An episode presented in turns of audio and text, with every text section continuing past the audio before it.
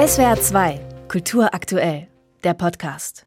Dass Leonie Böhms Inszenierung zu eng an der Vorlage klebt, wie das manch anderen Blutbuchadaptionen angekreidet wurde, wird man ihr kaum vorwerfen können. Das mag zunächst verwundern. Bei Theaterinszenierungen, an denen die Urheber selbst beteiligt sind, möchte man doch eigentlich ein besonders hohes Maß an Texttreue erwarten. Wieso das hier anders ist, dafür liefert Kim de l'Horizon selbst im Prolog des Abends die Erklärung. Ich muss dazu erstmal sagen, für mich ist das Buch gescheitert. Ja, ich habe versucht, in eine andere Form von Gemeinschaft zu kommen.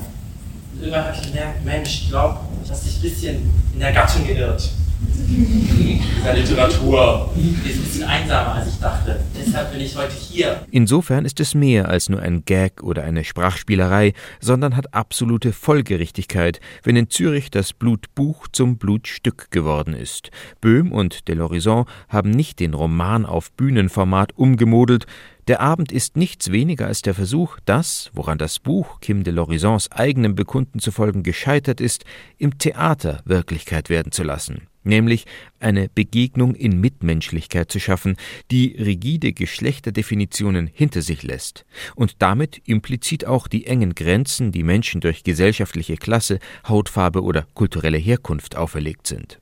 Mag die Bühne auch von Regenbogenfarben dominiert sein und das Quintett der Schauspielenden auch in fancy, paradiesvogelhafte Kostüme gekleidet sein, so geht es hier doch nicht allein um den Clash von Queerness und Konvention sondern um den fröhlich frivolen Aufstand gegen alle tradierten Rollenmuster, die uns die Vorfahren vererbt haben, für die im Buch die Großmutter steht, die Großmeere. Um das Erbe der Scham geht es, wie es einmal heißt, oder drastischer, um die Scheiße in unseren Adern. Wir müssen uns auf jeden Fall den Schamfinger aus dem Arsch ziehen und uns endlich eingestehen, dass diese Körper, diese angstbesetzten, zerrissenen Körper noch immer. Stehgreifspiel und Frontalansprache machen den Grundgestus dieses grundsympathischen Theaterabends aus, der wie eine einzige große Umarmung daherkommt. Nicht nur auf der Bühne nehmen sie sich immer wieder in den Arm und fassen sich bei den Händen, dauernd werden auch einzelne Zuschauerinnen oder Zuschauer liebe und respektvoll angesprochen, miteinander geht es auf die Suche nach einem wechselseitig vorurteilsfreien Blick. Lieder werden angestimmt, in denen es um die Sehnsucht nach Gemeinschaft geht, die Musik und Gesang auch gleich stiften.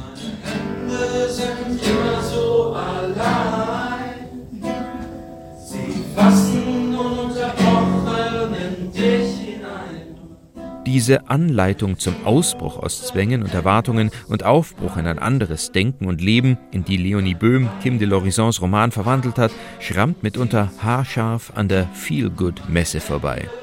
Gebannt wird diese Gefahr durch großartige Spielerinnen und Spieler wie Großwantje Kohlhoff oder Lukas Vögler, die den drohenden Wohlfühlkitsch durch Humor brechen und ein fantasiereiches Spiel beherrschen, das sich auch von gängigen Darstellungskonventionen befreit hat.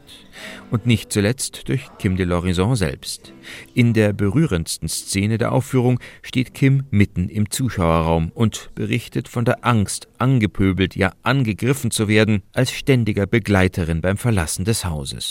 In dem Moment wird klar, die Einhelligkeit, mit dem das Blutstück im Schauspiel Zürich gefeiert wird, ist noch längst nicht gesamtgesellschaftliche Wirklichkeit. Auszubrechen aus überkommenen Normen hat noch immer seinen Preis. SWR 2 Kultur aktuell. Überall, wo es Podcasts gibt.